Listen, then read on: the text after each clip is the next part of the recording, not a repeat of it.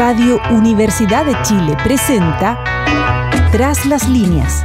Conversaciones con Manuel Antonio Garretón, Premio Nacional de Ciencias Sociales. Un programa del Departamento de Sociología y Magíster en Ciencias Sociales de la Universidad de Chile.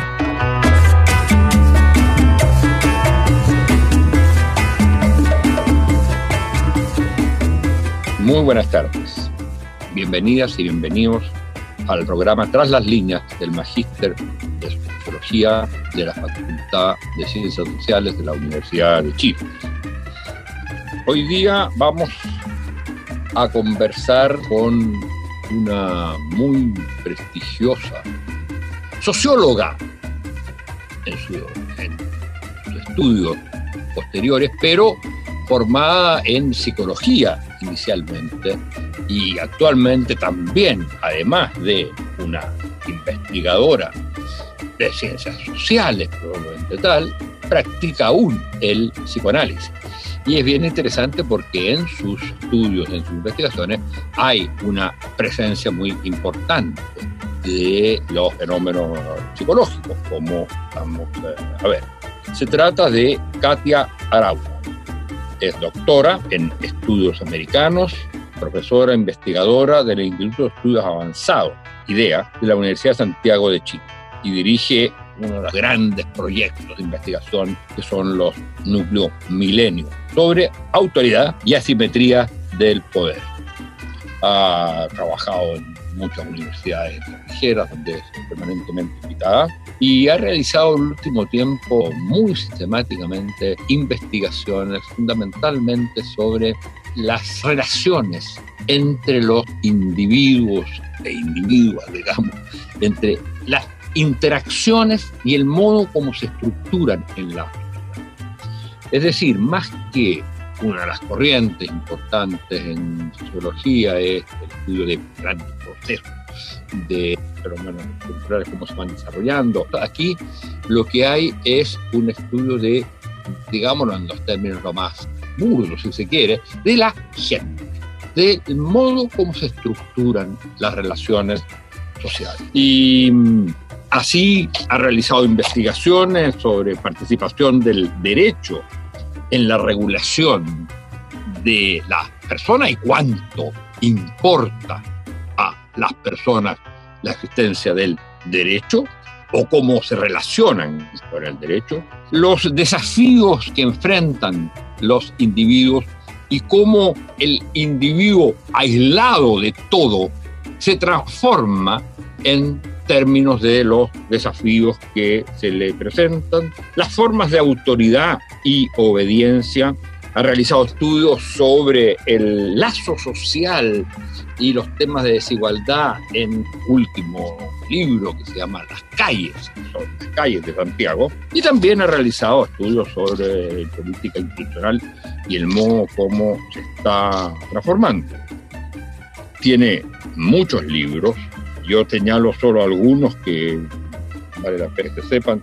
El Desafíos Comunes, Retrato de la Sociedad Chilena y sus Individuos, que hizo junto con Danilo Martuchelli. Las calles, un estudio sobre Santiago de Chile. El miedo a los subordinados, una teoría de la autoridad. Y coordinó, editó, dirigió un libro en reciente publicación, pandemia que se llama Hilos Tensados, que es sobre el octubre chileno, sobre el estallido social, al cual principalmente vamos a comenzar por ahí la conversación.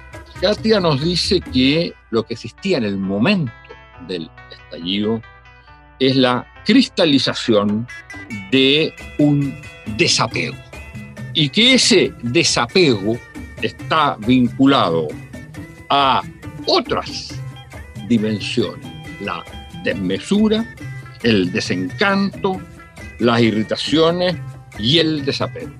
Y lo interesante es que, a mi juicio, lo que hace es poner en cuestión todas las interpretaciones que se han hecho sobre que el tema era el de las desconfianzas. Aquí lo que hay es una cosa mucho más profunda. La gente rechaza la situación, se desapega de ella, tiene irritación frente a ello. No es un problema de confianza. Por lo tanto, lo que se ha producido es una ruptura del lazo. Ahora, la manera como ella describe esto nos plantea hoy día la primera pregunta. ¿Cuánto de las relaciones que fueron cristalizadas entre los individuos a lo largo de 30 años cambiaron o van a cambiar producto tanto del estallido o la pandemia? Katia, bienvenida. ¿Cómo ves esto? Y muchas gracias por estar aquí con nosotros. No, primero, muchas gracias por la invitación y un placer estar aquí. Es una pregunta difícil porque yo creo que es una pregunta que implica una previsión hacia el futuro y creo que es una de las cosas más difíciles. Siempre es difícil, pero creo que más difícil es hoy y, en particular porque yo creo que em, lo que quizá anuda de manera muy importante la pandemia con el octubre chileno es una, una palabra que es la palabra transición, ¿no? que no es la transición como se pensaba en términos políticos, pero sí como, como fenómenos, así de como encrucijada, un momento de transición, un momento de encrucijada. Y yo creo que eso lo hace más difícil. En el caso de Estallido, efectivamente el libro y los tensados lo que intenta es, eh, ese libro tiene dos almas, está dividido en dos partes, pero la, la primera parte en donde está el texto que tú mencionas, lo que intenta es tratar de responder qué sabíamos de Chile hasta el día antes del 18 de octubre. ¿Qué sabíamos? Y ahí y yo he tratado de plantear esta, esta especie de dinámica entre que uno puede leerla longitudinalmente, pero al mismo tiempo como elementos que están funcionando simultáneamente hoy, que es esta dinámica de desmesuras, desencantos, irritaciones y desapegos. ¿no? algo de eso. ¿Qué, ¿Qué, es lo que son esas dimensiones, esta dinámica? Bueno, yo me refiero con eso a un proceso por el cual, por razones estructurales, o sea, en términos de las transformaciones estructurales, lo que ha vivido la sociedad chilena es exigencias absolutamente desmesuradas, exigencias desmesuradas a los individuos en términos de lo que tienen que hacer para poder resolver su existencia social.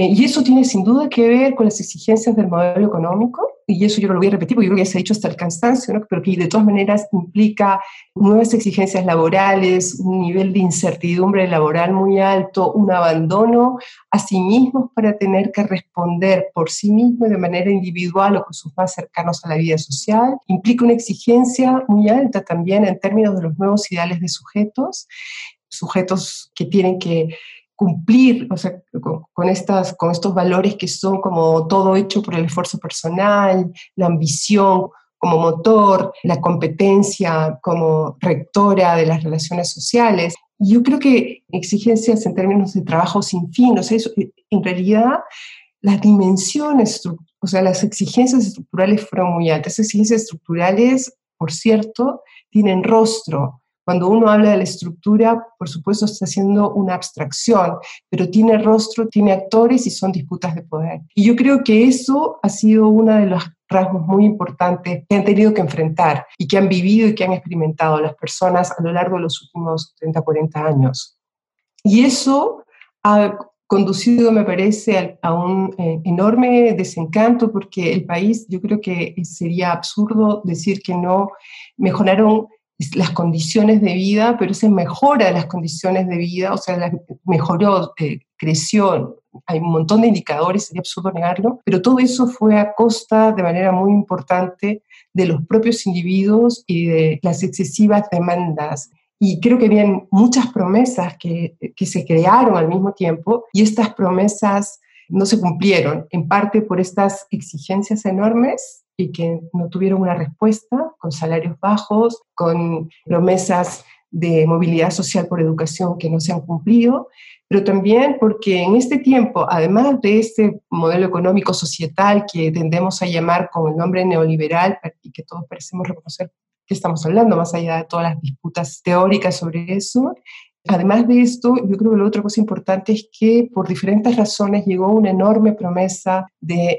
democratización de las relaciones sociales y de igualdad, que se topó de nuevo con lógicas sociales que no se habían movido. Es decir, esas expectativas que se crearon con esta promesa de igualdad, lo único que hicieron fue chocar todavía con, esta, con las lógicas sociales que han estado funcionando históricamente en una sociedad que se caracteriza por ser una sociedad verticalista, con jerarquías muy rígidas, con eh, jerarquías naturalizadas además, con formas de ejercicio de poder autoritario y discrecional, etc. decir, pero esa idea, esa idea de la democratización, de la promesa de democratización, por lo tanto, el sentirse, eh, vamos y debemos, debemos considerarnos estrictamente como iguales. Eso que no se cumple. Sin embargo, en la realidad lo que ocurre, creo yo, es que hay una transformación también en la cultura a nivel mundial y en Chile también, que tiene que ver con la sociedad digital y que apunta al tema de la horizontalidad.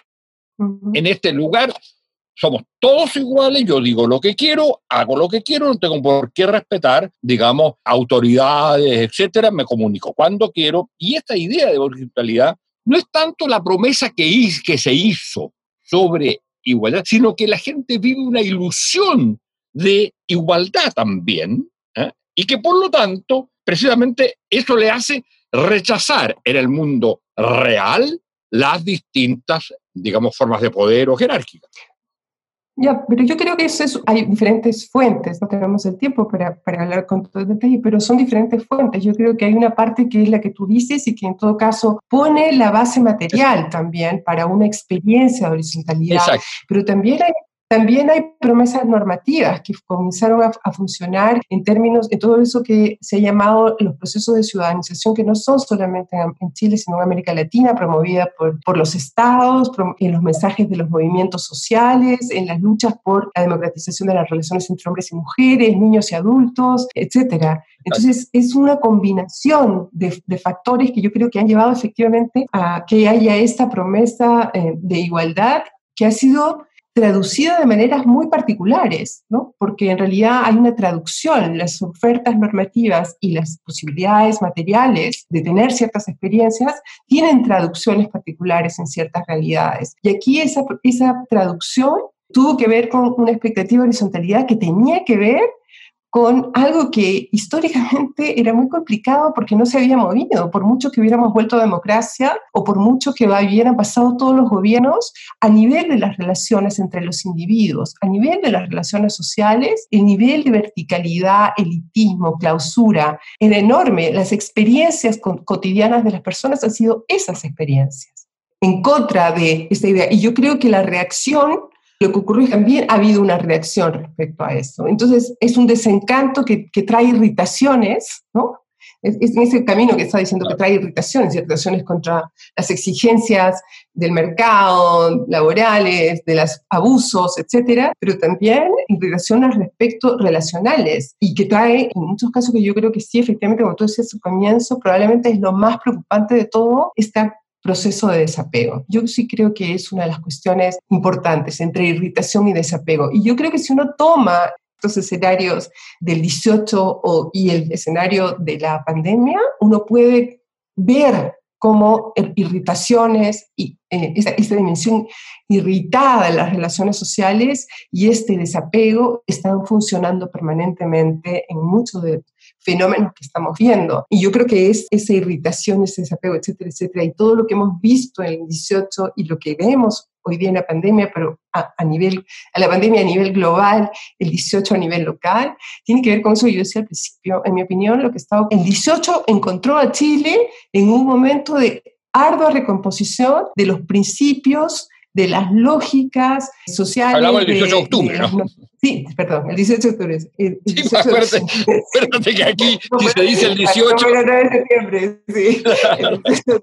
este, las prácticas, o sea, los, los principios que han ordenado nuestra vida en común estaban agotados. Son principios que nos han regido por décadas y algunos por el siglo, porque esos principios gobernaban las relaciones sociales más ordinarias por siglo, esos están agotados y estaban en tren de recomponerse. Y lo que yo creo que está ocurriendo es eso, es, un, ese, es que ese camino de recomposición de esos principios, lógicas, a partir de las lógicas sociales que construimos lo que es lo común, terminó siendo resuelto de esta manera. O sea, fue, pero que se estaba viendo, y esa recomposición de cómo ordenamos nuestra vida en común, de cómo hacemos el mundo de vida para todos, como hacemos la vida, como pensamos en lo común, etcétera, tiene que ser reconstituido. Y, hoy hay señales que en esa reconstitución lo que está ocurriendo es más bien una enorme polarización y no,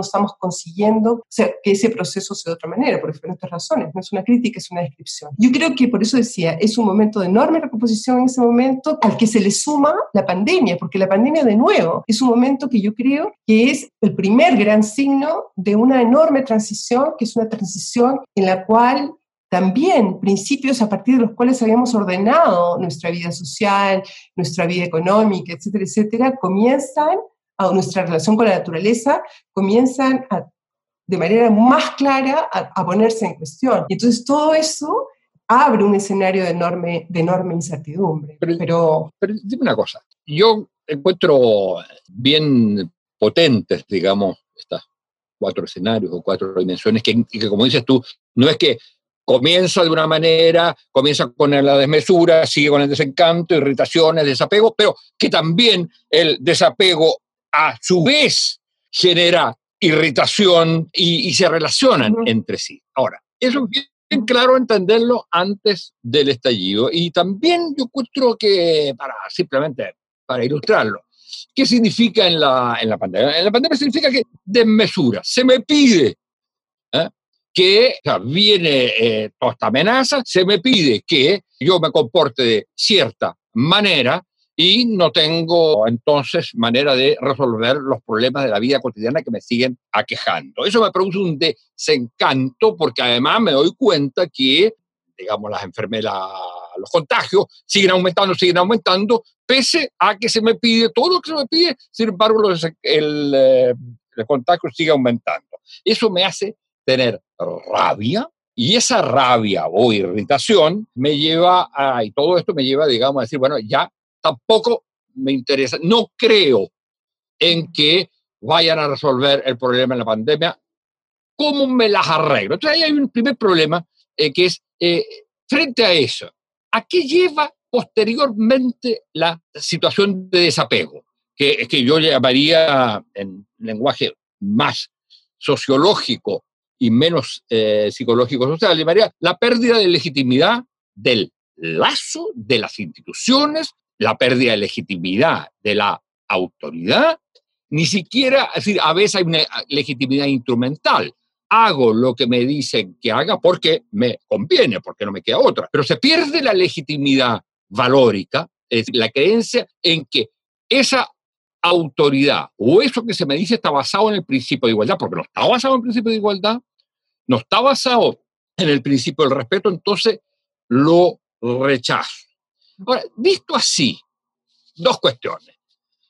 Una primera, no es un enfoque que hace ver que los individuos son unas víctimas y son solo de un orden que no han creado, que no tiene nada que ver con ello, que se les impone y que por lo tanto lo rechazan y se desapegan. No hay, digamos, los individuos son solo víctimas o son también sujeto de eso que se ha construido, son solo víctimas de un poder. Y segundo, ¿cómo se sale de una situación generalizada de desapego o, digamos, en los términos generales, de rechazo, de rechazo a, lo, a la sociedad, de rechazo a, a las instituciones, de rechazo a formar parte de una comunidad política porque no creo que esto sea una comunidad política. Bueno, yo pienso, bueno, lo primero es que yo quisiera decir, bueno, el texto está escrito en términos que tenía que llegar a un público más amplio y creo que intenta hacer esa, esa resonancia, pero pero desapego, por un lado, pero desapego más, yo creo que es más englobador que solamente el problema de la legitimidad, ¿ah?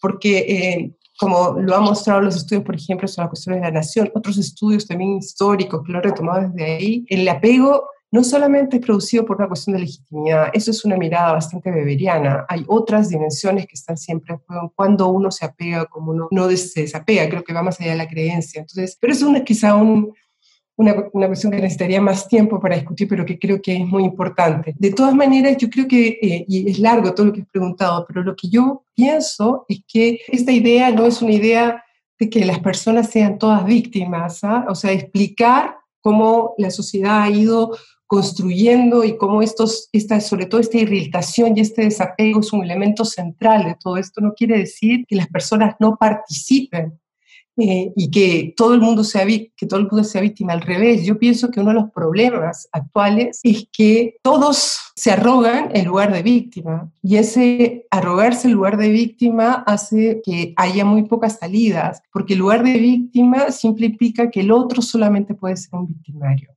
Y si el otro solo es un victimario, no tenemos ninguna, ninguna manera de, encontrar, no sé, lo que te queda es la retaliación, pero no el diálogo o la, conversación. Entonces, no, no, no, no estoy planteando, no, no, creo que sea una manera de tratar de entender esto solamente como que todas las personas en Chile somos víctimas de un de, razones estructurales. Al revés, yo creo que uno de los riesgos hoy es mantener, y lo digo en serio también por las cosas que yo veo, es volver a un análisis estructural. Yo creo que en la actualidad, cuando uno ve los periodos, cuando uno ve lo que las personas, nuestros colegas están discutiendo, a veces a mí me preocupa que estamos volviendo a un análisis puramente estructural en el que ahí sí lo que acontece es que tú puedes hacer una especie de lectura de la dominación de todo el mundo es víctima, pero si tú tomas una perspectiva relacional que no es solamente en este idea de la estructura explica todo, eh, es imposible pensar en la cuestión de víctima. La interacción te implica agencia de todos lados. Y en ese caso, por ejemplo, yo puedo dar muchos ejemplos. O sea, el hecho de que,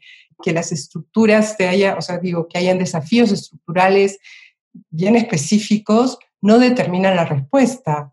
Eh, que hayan ideales sociales no determina que una persona los adquiera. Y yo creo que ese es un problema también en la sociología, por ejemplo, pensar, o en, posiciones a veces que vienen como reflexiones tipo gubernamentalidad, etcétera, pero otras también en que piensan que los ideales se inscriben directamente a las personas. Yo no pienso que eso sea así y me, parece que hay como muchos, muchos fenómenos que uno puede ver que lo muestran. Cuando uno mira, por ejemplo, eh, las maneras en que cómo se organizan a veces las relaciones o las discusiones son altamente polarizadas y hay un juego muy fuerte de la verdad, de apropiación de la verdad, de todos los lados, pero de apropiación de la verdad y eso no es un problema de la estructura, eso es un problema de las formas en que se organizan estas interacciones, pero que tienen un, trasfondo que son estos desafíos estructurales que se colocaron. Entonces, no, yo estoy, yo estoy de acuerdo. O sea, si todos somos víctimas, estamos perdidos, estamos completamente perdidos, no tenemos ¿Cómo,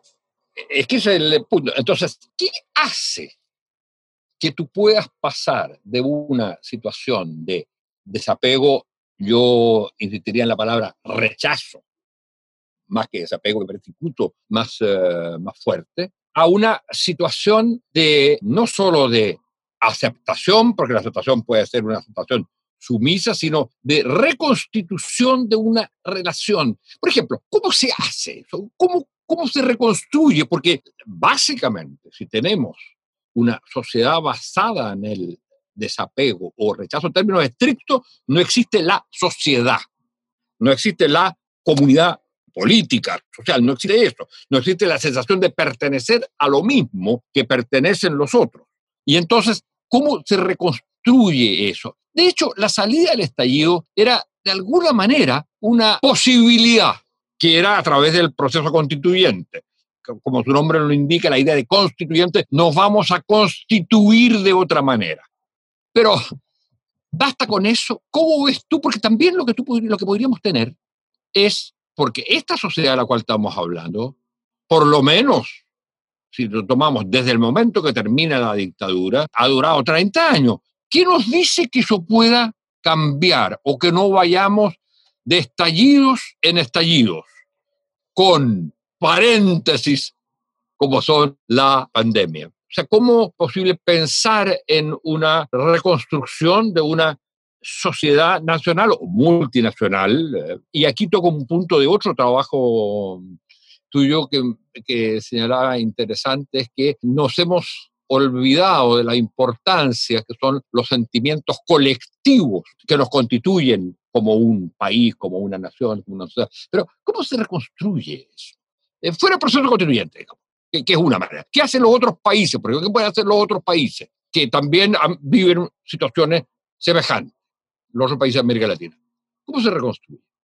Yo creo que es difícil, larga, no tenemos tanto tiempo la respuesta, pero quizá podría decir algunas, dar algunas brivas respecto a esto. Para contestarte una, una de las partes, una, una, de las cuestiones, te voy a contar un resultado de una última investigación que yo hice. Lo que yo encontré es que las personas sentían que vivían en una sociedad en las cuales tenían que encarnar ideales que ellos encontraban moralmente inaceptables. Y yo creo que esa situación es eso es lo que yo, que se puede expresar violentamente o no violentamente, es algo central. Entonces yo creo que que la constitución es importante por muchas razones concretas, pero no solamente simbólicas, sino que creo que es una manera de empezar a pensar que efectivamente nosotros tenemos que hacer una enorme reconstitución de la idea de lo común, que es la que no tenemos. Y eso, tengo que decir, es una especie de exacerbación de esta polarización que hace 40 años que no termina, o más, 50 años que no termina en el país. En el fondo es un país muy dividido, dividido de diferentes maneras, con una división moral extremadamente grande que no, no fue resuelta en su momento y que lo único que ha ocurrido se, se ha ido agravando. No solo no fue resuelta, ha sido utilizada políticamente, por lo menos en los últimos 30 años que han habido elecciones. Entonces yo creo que por ahí es una cuestión como empezar, o sea, cómo uno puede producir ciertos arreglos, ciertas élites, clases políticas, clases dirigentes, proyectos a futuro que resulten edificantes para las personas, porque las personas han terminado por encontrar que no hay nada edificante con lo cual puedan identificarse dentro de la sociedad. No le creen a nadie, encuentran que nada es que nada es algo suficientemente edificante como hacerlo para hacerlo parte de uno. Y por eso es que yo hablo permanentemente del desapego. Ahora, como efecto de desapego, yo puedo simplemente retirarme. Yo escribí hace poco un trabajo en el cual lo que yo discuto es una cosa esencial, que parece una tontería. Y en esta investigación a la que estoy contando, todos querían irse al sur, a vivir al sur. Y yo creo que si todos nos conversamos al, al, costado, casi todo el mundo que vive en Santiago se quiere ir a vivir al sur. Pero ir a vivir al sur es un éxito, ¿no? O sea, es una estrategia de éxito, irse de salida y de irse de salida a una sociedad en la que no hay nada que los ligue. Y esa es una salida, o sea, eso es, eso es una, una expresión del desapego. La otra expresión del desapego es crear mundos normativos propios que es lo que también está ocurriendo. Otra expresión del desapego es simplemente la rabia, o sea, como mm. convertirla en oposición y rechazo ciego, donde ya no quieres ver nada. otra es o sea, yo no estoy diciendo que sea todo así, ¿ah? porque hay, un enorme compromiso. Lo que yo estoy tratando de entender no es solamente a un grupo, estoy tratando de entender en mis trabajos es la sociedad en su conjunto. Entonces yo pienso que hay un enorme trabajo, hay que tomarse en serio que esto no es solamente un cambio del modelo neoliberal, no es un cambio del modelo económico, es un cambio de los principios que han regido hasta ahora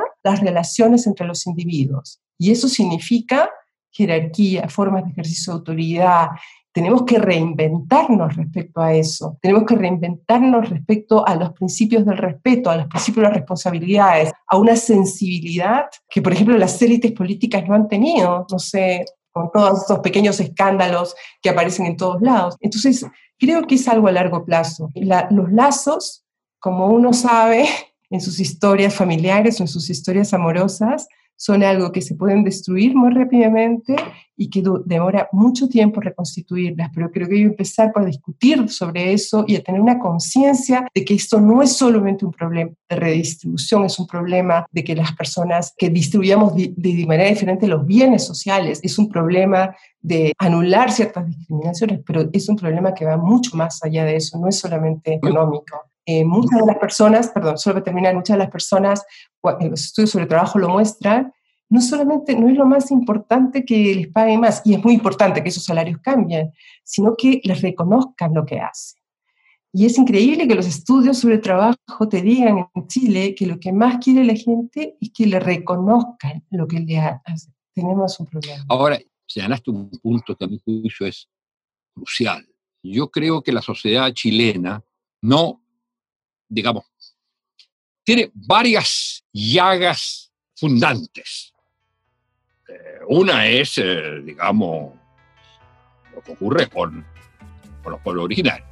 Y yo diría que la dictadura es una llaga, una herida fundante.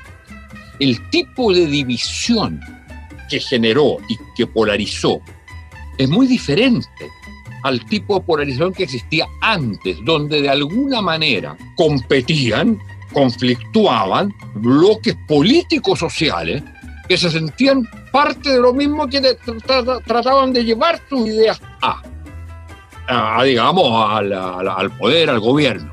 La, la dictadura rompió con eso y generó una sociedad en la cual no parecieran haber, salvo en el corto plazo, proyectos colectivos que pueden discrepar respecto a, digamos, los mecanismos, los medios e incluso las metas que se persiguen, pero que hay proyectos colectivos.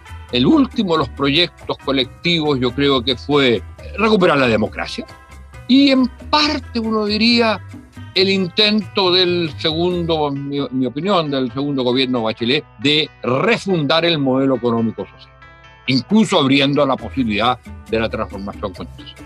Pero hoy día estamos realmente en, en esto, en una sociedad dividida, y esta división es tan profunda, como tú bien dices, su reconstrucción es una tarea de largo, de largo plazo, pero que no es esperar un momento que llegue al final, sino de reconstrucción compleja, de alguna manera día a día. Bueno, se nos ha llegado el eh, tiempo. Katia Araujo, muchas gracias por tu presencia acá y por los conocimientos, los planteamientos que derivan de una vida dedicada al trabajo y a la investigación eh, Muchas gracias. Radio Universidad de Chile presentó Tras las líneas. Conversaciones con Manuel Antonio Garretón, Premio Nacional de Ciencias Sociales. Un programa del Departamento de Sociología y Magíster en Ciencias Sociales de la Universidad de Chile.